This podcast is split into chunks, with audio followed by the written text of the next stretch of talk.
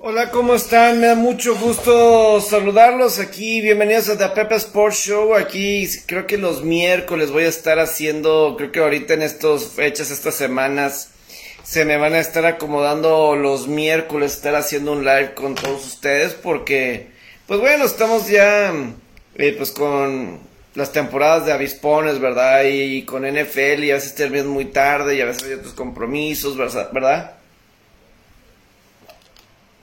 Pero creo que los miércoles van a ser buenos días para estar aquí con todos ustedes y hablar como que todo lo que ha sucedido en toda una semana, ¿verdad? Y voy a mantener, buscar mantener mis previas de apostadores por lo pronto aquí en la NFL. Pero espero sí, siempre trato de conseguir un día para platicar de lo que a mí me interesa a mi forma, ¿verdad? Que es a mí lo que más me llama la atención, ¿verdad? De los deportes que a mí me gusta y por qué no de alguna serie, alguna película que me llame la atención de algo que así en lo particular, ¿verdad? Eh, lo que sí es que, por ejemplo, pues bueno, ya han pasado que unas cuatro semanas ya de temporada de NFL y pues el tema que se ha discutido tanto son de las conmociones cerebrales, quiero platicar un poco de eso. También, eh, pues un poco de los resultados que, que, me sorprendió, que fue lo que más me agradó así en general de, de todo esto. Ya terminó la temporada de las grandes ligas, ¿verdad? Ya se acabó la temporada de las grandes ligas, ya está el playoff. Eh, Aaron Josh sí pudo llegar a los 62 cuadrangulares. El caso de Albert Pujols, 703 cuadrangulares, es su cifra total. Todo eso. Y también eh, pues ya la próxima semana regresa la NHL, la NBA ya está de pretemporada y lo que también es que pues ya más adelante, eh, pues la semana ya 6, ya es la semana 6 del fútbol americano colegial y pues ya nos estamos acercando prácticamente a la mitad, son 14 semanas de colegial, van 6, esta es la semana 6, entonces pues ya estamos, eh, nos estamos acercando a la mitad de la temporada del fútbol americano colegial. Entonces, eh, vamos a ir platicando eh, un poco de, de lo que me llama la atención.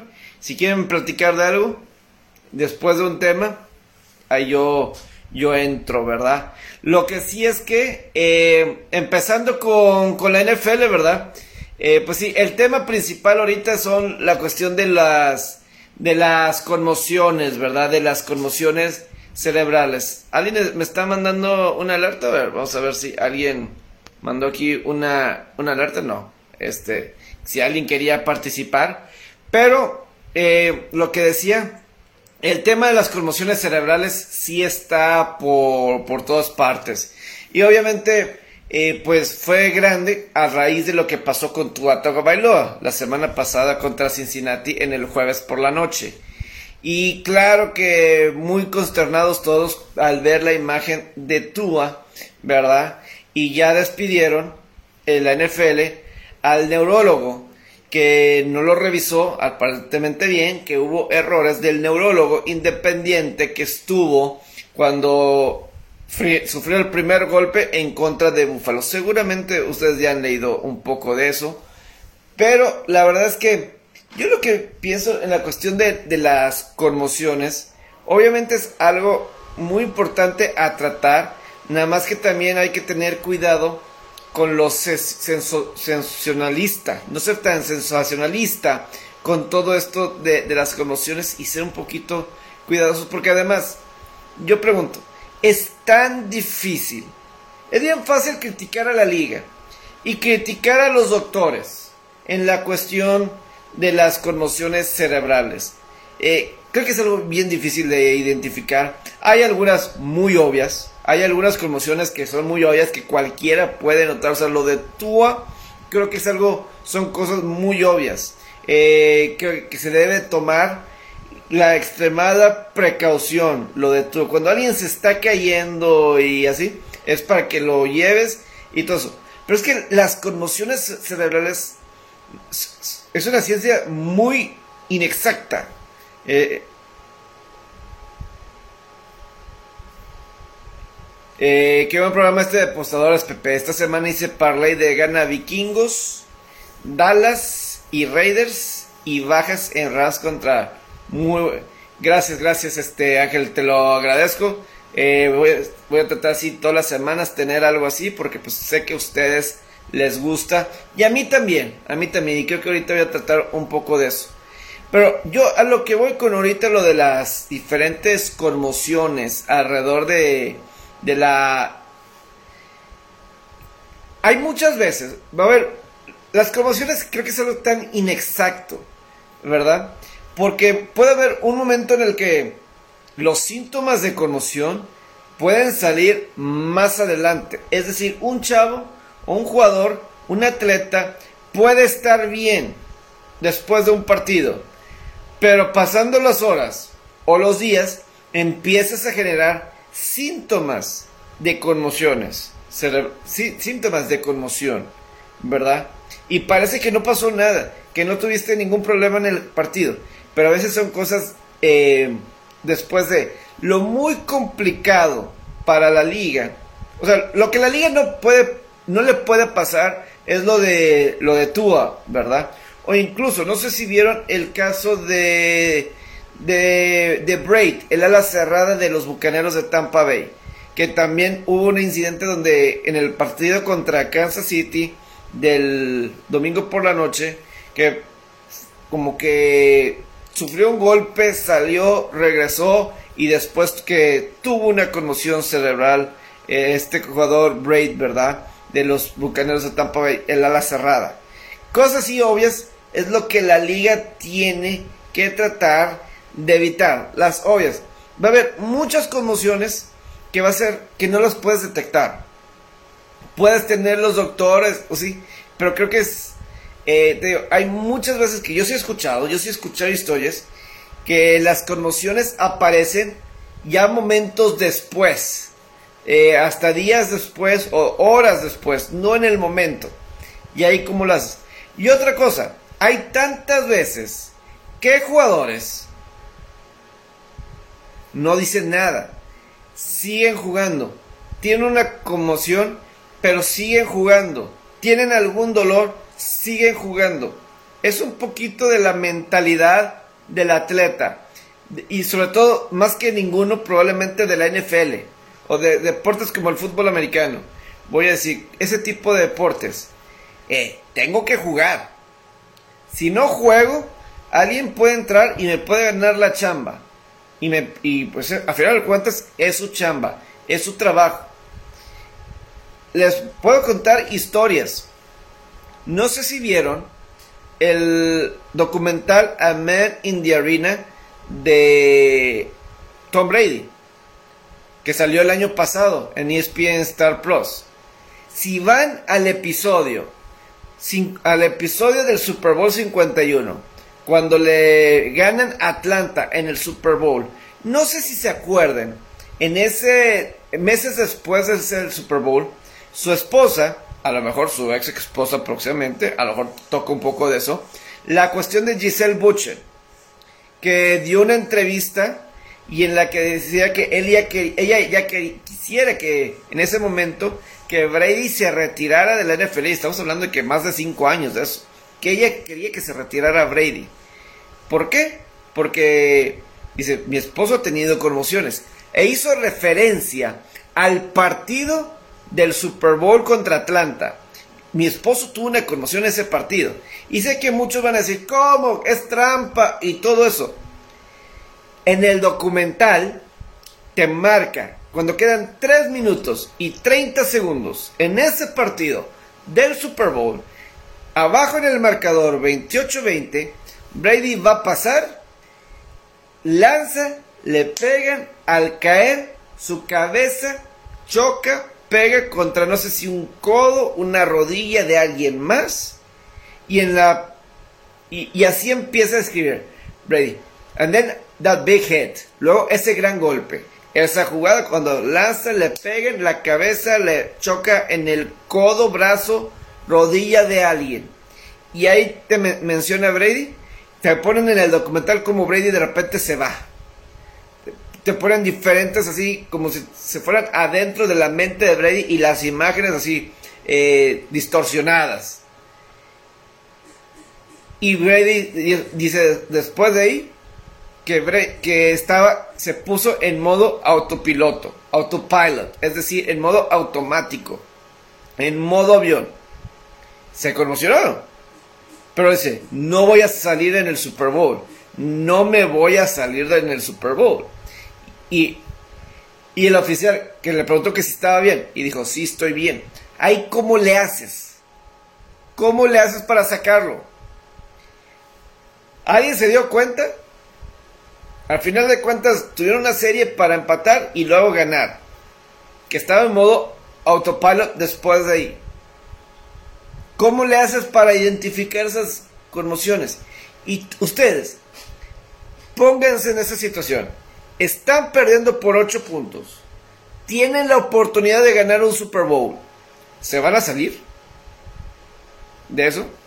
Hoy leí unas declaraciones al parecer Joe Burrow, el quarterback de los Bengals, estuvo en un... Eh, parece que está teniendo un, eh, un podcast con Colin Cowher, ¿verdad? Y él describe que las conmociones, y, él, y él describe, dice, que pues, él ha tenido conmociones, ¿verdad? Y que hay veces que el cassette se le borra, que hay veces que no recuerda cosas de ciertas partes de partidos o partidos completos tras por golpes y todo eso. Pero dice Borough, pues nosotros aceptamos esto. Al estar aquí, nosotros aceptamos eso, que es parte de, ¿verdad? Suena algo tenebroso, pero los jugadores aceptan. Y es que la mentalidad del jugador de fútbol americano, repito, o sea, es que para bien o para mal. Es un poquito eh, lo que pasa a veces en la sociedad. De que, pues, o sea, imagínese a alguien en su champ. O sea, vamos a decirlo. Lo podemos decir en el. Vamos a, lo quiero comparar un poquito con lo del COVID. Nosotros sabíamos, o a lo mejor sabemos, que lo mejor posiblemente debería ser quedarnos en nuestras casas. No ir a trabajar. Y no ir a trabajar. Eso es lo que muchos, probablemente lo correcto es eso. Porque primero es la salud para el jugador. Antes que buscar ganar un Super Bowl, antes de una serie para ganar, lo primero es, por lo general, o, te dice, lo primero es la salud.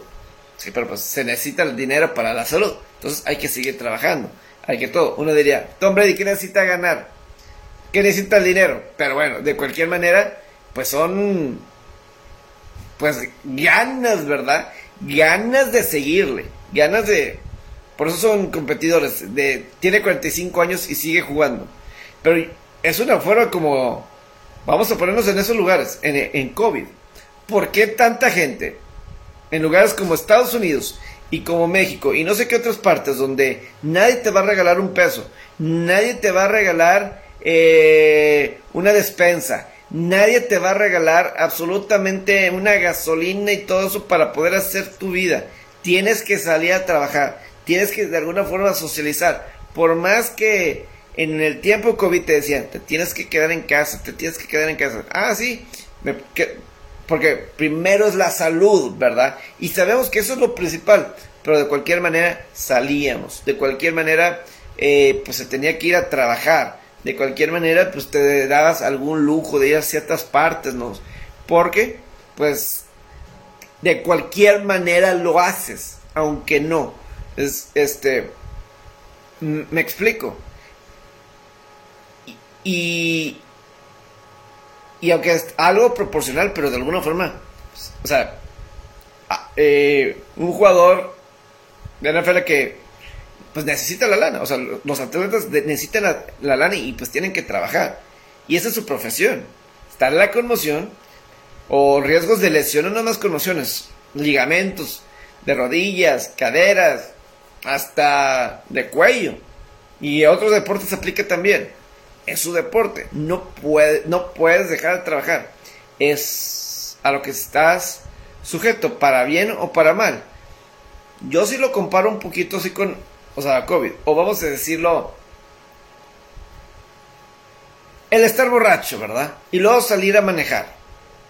Yo nunca, o sea, yo no lo hago. Yo no, yo no tomo mucho.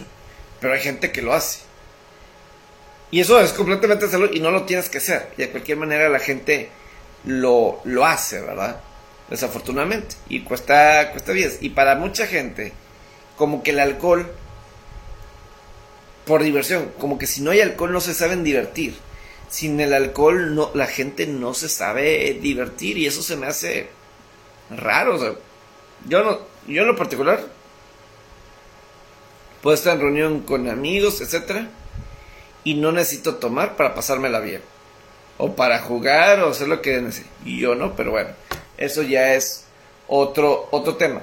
Pero a lo que voy con todo esto de las conmociones y todo eso, que pues sí es muy complicado.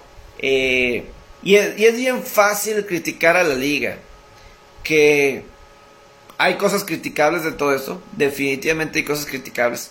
Lo que tiene que cuidar la liga es que no pase cosas como lo de Tua. O lo de Braid, el ala cerrada de, Tampa. Las dos cosas no puede llegar a pasar. Porque esas son cosas muy obvias. Y al final de cuentas la NFL está muy arriba. La NFL está arriba. Y es duro y dale, duro y dale. Y es bien fácil que eso se puede ver, esa percepción, esa percepción, percepción mancha. Mancha a la liga, ¿verdad?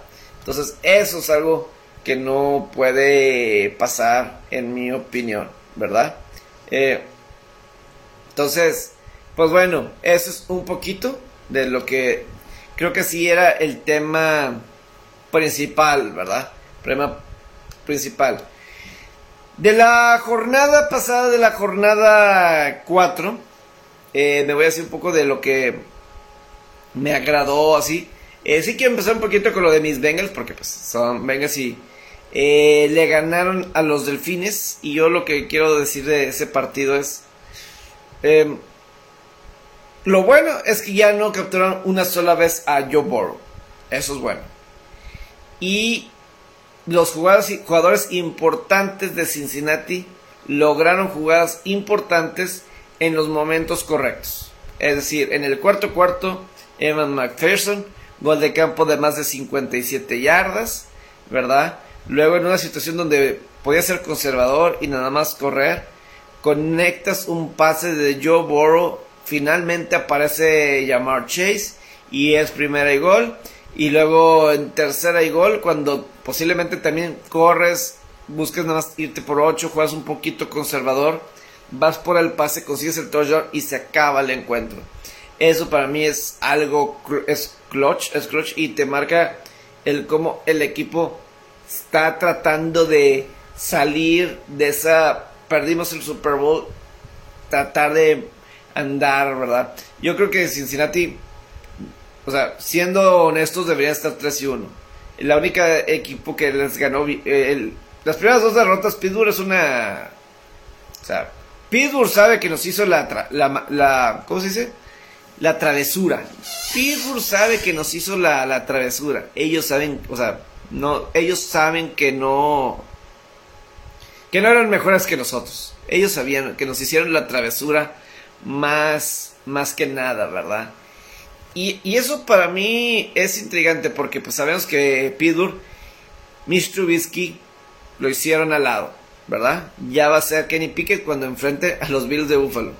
Estaba viendo una estadística de que este fin de semana Pidur va contra Buffalo y desde 1980, desde 1980, los aceleros de Pittsburgh no están tan abajo en los, en los momios, en una apuesta, desde 1980. Es lo que yo, yo leí, leí en una parte. No sé si todavía es cierto, pero sí es de que tú dices, órale, Pittsburgh, sí, aquí tengo Al momento, Buffalo es favorito por 14 puntos en las apuestas sobre Pittsburgh. En los últimos 50 años, Pittsburgh nunca ha estado así de underdog. Así de underdog desde 1970. Las otras veces, Dallas fue favorito menos tres y medio en el Super Bowl 30. Menos tres y medio Dallas fue favorito sobre Pidur en el Super Bowl 30. El otro fue en los playoffs, este que acaba de pasar. Kansas City fue favorito menos once y medio. Y el otro fue contra los Petroleros de Houston en 1992 menos once y medio. Si se mantienen 14, o sea, o sea, Pittsburgh está haciendo como si fueran unos Jets. Como si fueran unos Leones de Detroit. Como si fueran así. Unos Cleveland Browns cuando tuvieron 0 y 16. Para que se den una idea. El, cómo está viendo la gente a los acereros. Eh, el año pasado Pittsburgh le ganó a Buffalo. El año pasado Pittsburgh le ganó a Buffalo. Pero las circunstancias son diferentes. ¿Se acuerdan de lo que yo les platiqué con el inicio de temporada de Pittsburgh a Cincinnati? Cómo fue la semana 1 y Pittsburgh pues tiene todo un todo un mes o meses para preparar el juego 1 de la temporada. Sale el calendario en mayo. Tienes junio, julio, agosto, septiembre. Cuatro meses para preparar un juego. Y Mike Tomlin es un muy buen coach. Entonces, estás en esas circunstancias, la preparación, vas a ganar los partidos.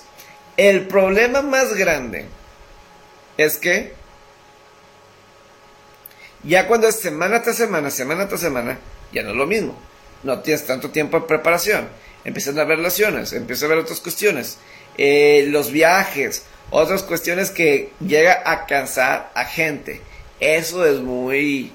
Eh, significativo. Eso es muy, muy significativo. Entonces, ahí es yo donde sí llego a checar un poco así de, de que si se hubieran enfrentado Cincinnati en otra semana, otra cosa hubiera sido. Lo mismo pasó el año pasado contra Buffalo. Exactamente sucedió lo mismo. Eh, Pidur se enfrentó a Buffalo la semana 1 en Buffalo y Pidur ganó esa semana. Y luego calificaron, no sé cómo. No sé cómo calificó.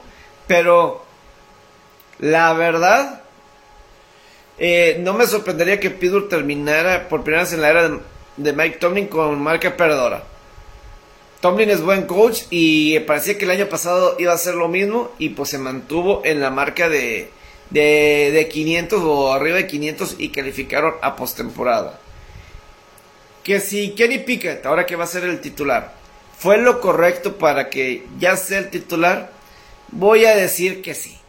Voy a decir que sí es el momento de Kenny Pique de que sea el titular ah, para la próxima semana contra de Buffalo. No es fácil porque se va a enfrentar a, pues obviamente a los Bills, ¿verdad? Se va a estar enfrentando a, los, a los Bills de Buffalo, que es un super equipo y una muy buena defensa, muy buena defensiva la de los Bills de Buffalo. Eh, oh, sí lanzó para tres intercepciones Pickett contra los Jets, pero yo me atrevo a decir que eso fue más que nada este contra los Jets. Pues uno fue una Ave María, que bueno. ¿Qué otro? Otro fue un pase un poquito desviado. No le voy a echar tanto las culpas de las intercepciones. Ok. Yo lo único es que yo soy de la idea que el problema no son los corebacks, tanto, sino es el coordinador ofensivo. Matt Canada. Esa ha sido mi creencia por un buen rato. Esa ha sido mi creencia por un buen rato. Entonces, eh, va a ser un punto interesante el que vaya a pasar ahí con... Porque la pregunta para Tomlin va a ser, si Kenny Pickett, si su ofensiva no está carburando, ya con Kenny Pickett adentro, entonces de quién va a ser la culpa. Tres, cuatro años llevamos con Ben Roethlisberger, ah, pues ya no es el mismo. Mitch Trubisky, no funcionó. La ofensiva no estaba siendo explosivo. La ofensiva no está siendo explosiva. Pero yo sí digo, O sea, la cuestión, lo que con Pickett es la profundidad de los pases. Eso es lo que va a estar buscando. Algo que, que veía de Pickett es la emoción que muestra. O sea, la emoción que muestra con las jugadas, con un touchdown, etc. Eso para mí es lo que destaco de, de Kenny su lenguaje corporal me gustó bastante contra Jets.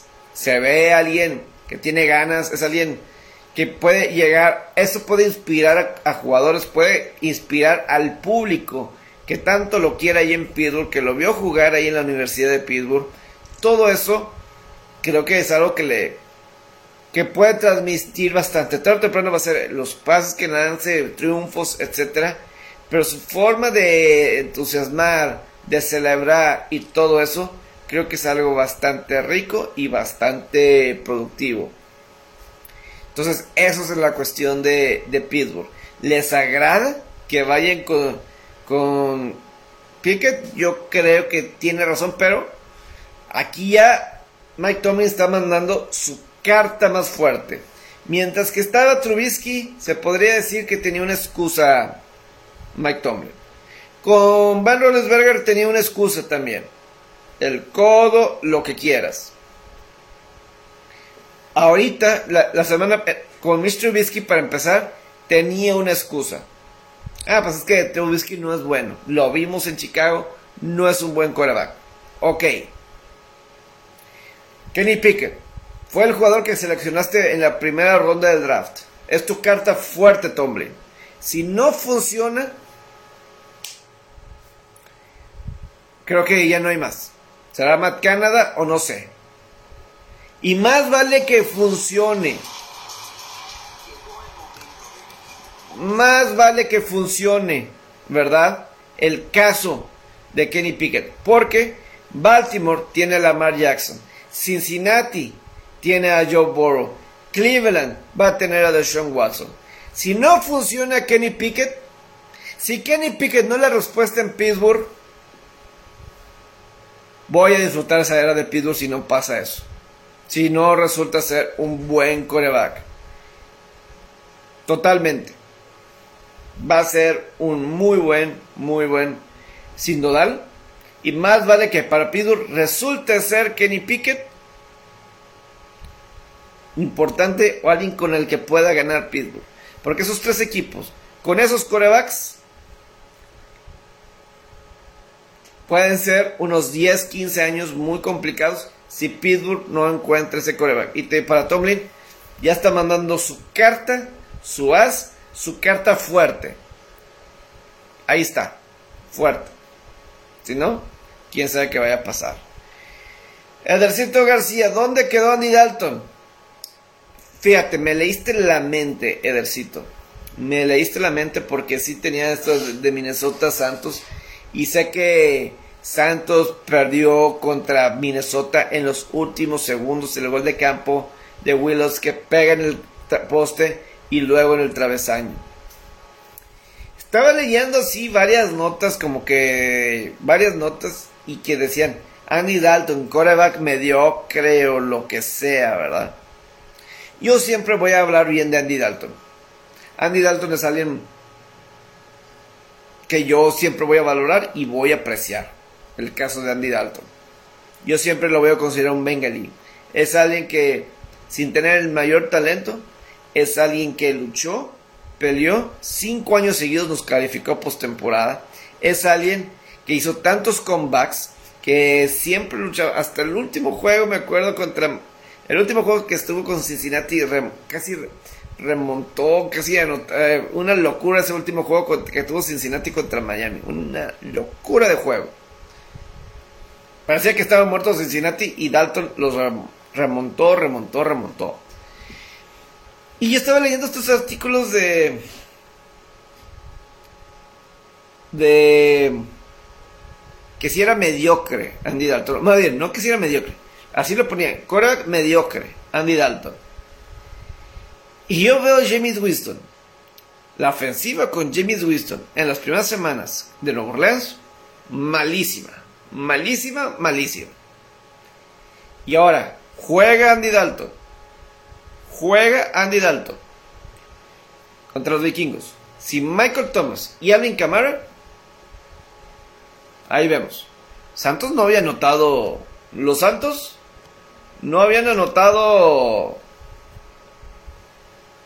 Eh, fuera del primer juego, no se había visto bien. 10 puntos contra Tampa, 14 puntos contra las Panteras. Contra Atlantas tuvieron que remontar y de milagro ganaron ese partido que no lo debieron de haber ganado. No debieron de haber ganado ese partido en contra de... Eh, contra Atlanta. Pero la ofensiva no se estaba viendo bien. Entonces, a como estaba jugando James Winston, yo sí creo que Andy Dalton es una mejoría sobre Winston, ¿verdad? Entonces ahí está, lo quería, lo quería comentar. Eh, de Commanders y Vaqueros. De Commanders y de Vaqueros. Obviamente Dallas ganó 25-10, etc. Pero yo lo que voy a decir, le supo igual la rivalidad Dallas Cowboys, Washington Commanders a lo que es, o se piensa que es, la rivalidad de Washington en contra de Dallas. Lo piensan así, lo visualizaban así. Yo no. O sea, yo no me lo imagino así, el Washington en contra de Dallas. O sea, pienso en Commanders y ya perdió la magia esto. Ah, la rivalidad de Washington en contra de Dallas. Cowboys Redskins. No, no. O sea, para mí ya, como que esto ya perdió todo el interés, todo eso. o sea, no el interés. Estás empezando de nuevo. O sea, toda esa tradición, toda esa historia de, de Washington Dallas ya se perdió. ¿En verdad lo sienten igual? Yo les pregunto a ustedes, ¿sintieron igual la rivalidad Dallas-Washington? Ese juego Dallas-Washington en el futuro, en estos próximos años, mejor, tiene más historia un Dallas-Arizona. Tiene más historia Dallas-Detroit. O lo que me quieras poner. Hasta un Dallas-Cincinnati, lo que sea. Dallas Commanders no tiene historia. Ponme el Dallas Gigantes del lunes por la noche. O Dallas Filadelfia. Eso tiene historia. Dallas contra Commanders. Y luego Commanders sale de negro. ¿Quién demonios es ese equipo? ¿Quién demonios es ese equipo que vimos el domingo? De Commanders, de Washington. Es triste. Es una identidad completamente nueva, diferente. Hasta voy a decir, hasta los Chargers están haciendo ver bien a los Chargers en Los Ángeles. El uniforme es el mismo. Chargers, todos veo Chargers Raiders, Chargers Denver, Chargers Kansas. Veo el mismo equipo, veo el mismo uniforme, veo el mismo nombre. Washington Commanders, Dallas Cowboys. ¿Qué es eso? ¿Qué es eso? Todavía no veo en la Football Live de. Todavía no veo en la Football Live de Joe Theismann.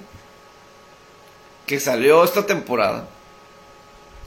Espero, espero con todo mi deseo que en ese documental de A Football Life de Joe Theismann sigan diciéndole Washington Redskins. Porque Theismann, él no jugó para la Washington Football Team. Joe Theismann no jugó para los Washington Commanders. Él jugó, fue quarterback, fue campeón del Super Bowl con los Washington Redskins. ¿Estamos de acuerdo?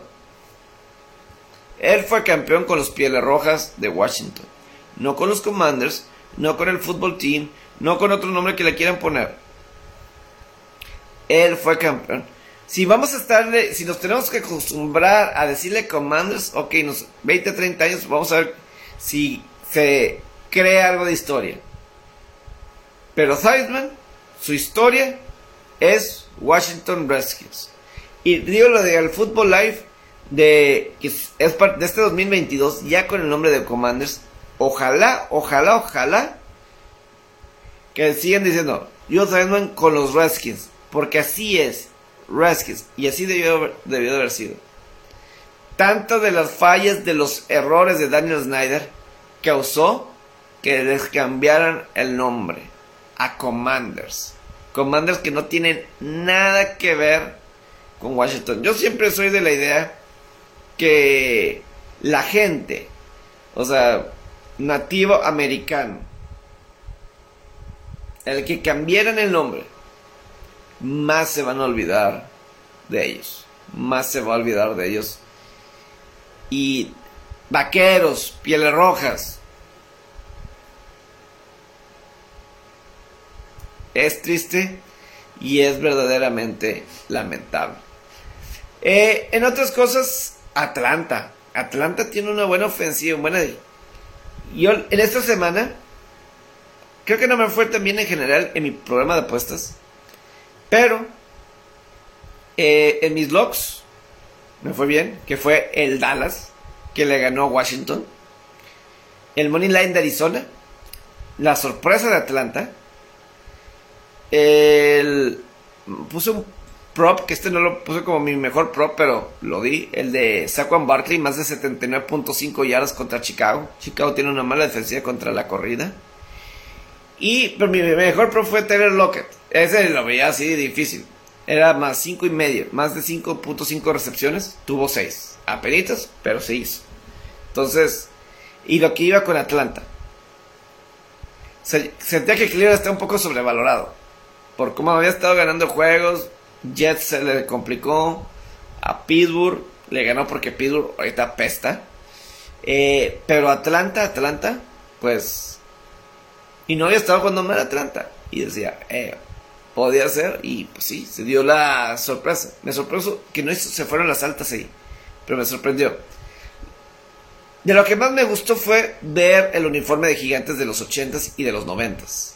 Ese Giants ahí en el Chicago fue de las cosas que más me gustó en esta semana de NFL. Y Gigante está con tres victorias y una derrota. Vamos a ver qué pasa con Green Bay allá en el en Londres. Este partido va a ser en Londres. Green Bay cuando juegue Green Bay la próxima semana, oficialmente los 32 equipos de NFL habrán jugado aunque sea una vez en Londres una vez en Londres. Gigantes ya jugó una vez contra Miami. Creo que en el creo que Gigantes jugó en el primer partido ya en Londres contra Miami, contra Miami en el 2007. Ese fue el primer partido en Londres.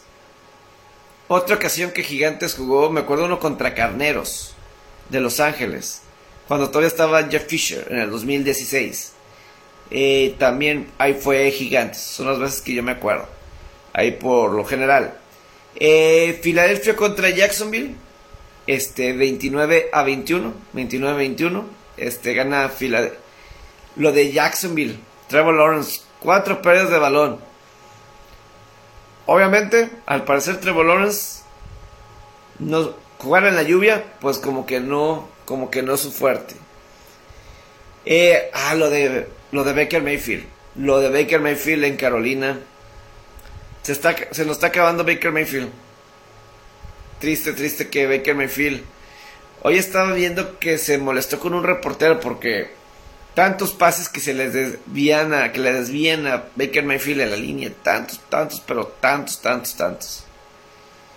Y pues bueno, eh, hoy un reportero, un reportero a Baker Mayfield le dijo este. Oye, ¿no has probado un, un drill nuevo o algo así para. para que no te tapen tanto los pases, etcétera? Y ahí Baker Mayfield dice. Ahora tú me vas a. Ahora tú me vas a decir que voy a entrenar. ¿O tienes algún drill, alguna. algún ejercicio para que no eso? y, Obviamente le, molestó. Le molestó y sabe que se le está acabando el tiempo a Baker Mayfield. No está Sam Darnold, ¿verdad? Ahí con Carolina. Ahí puede ser también con Carolina. También con Carolina puede ser El caso de Marrule de head coach. Vamos a ver cómo le va Bridgewater con Miami contra Jets. Vamos a ver cómo le va a Teddy Bridgewater contra Jets. No se vio mal Teddy Bridgewater contra Cincinnati. Y el año pasado Teddy Bridgewater no le fue bien con Carolina. O hace dos años en Carolina. Y en Denver, pues ahí más o menos. Estamos viendo la ofensiva de Denver. Con Russell Wilson. No se ha visto nada bien. Entonces yo me voy. ¿Podrá con Arizona ganar algo? O sea, yo así de... O sea, con Carolina, ¿será el coreback o es más el coach que pongas al coreback que pongas simplemente no va a funcionar? ¿Será más Porque la defensiva es muy buena de Carolina. La defensiva es muy buena. Pero quien pongas de coreback no va a funcionar. Es como lo de Pittsburgh. Si no es uno, o es otro. Puedes traer quien seas. Pero es Matt Rule la persona correcta. Es la persona indicada. Mm, no lo sé. No lo sé. Y mientras que en Chiefs contra Buccaneers de Kansas City en contra de, de, de Tampa, a mí me sorprendió 41 puntos contra la defensiva de Tampa. Eso no lo veía venir. 41 puntos de Kansas contra Tampa. No lo veía venir. Por más que Patrick Mahomes y lo que sea. La ofensiva de Kansas no estaba jugando bien. No estaba jugando bien la ofensiva de Kansas. Y la defensiva de Tampa es muy buena. Green Bay y todo y la temporada. Estaba jugando muy bien la defensiva de Tampa. Yo no veía, no sé si les afectó lo del huracán a, Tampa, que tuvo que, se tuvieron que desplazar a Miami durante la semana con el huracán Ian. Si eso les llegó a afectar, que estuvieron de martes a viernes en Miami y fue, trasladaron a todos, trasladaron a familias, trasladaron a mascotas del equipo, literal, más de 20 perros fueron trasladados también a Miami. Unos en avión y otros manejando. Eso, eso es, ¿verdad? Eh, ya es un poquito tarde a las 12, como que sí necesito descansar, ver si mañana le sigo un poco con la previa de Grandes Ligas, con la de Giselle Butcher, lo de Brady y todo eso. Ver si mañana tengo la oportunidad también, pero que tengan una excelente noche. Gracias.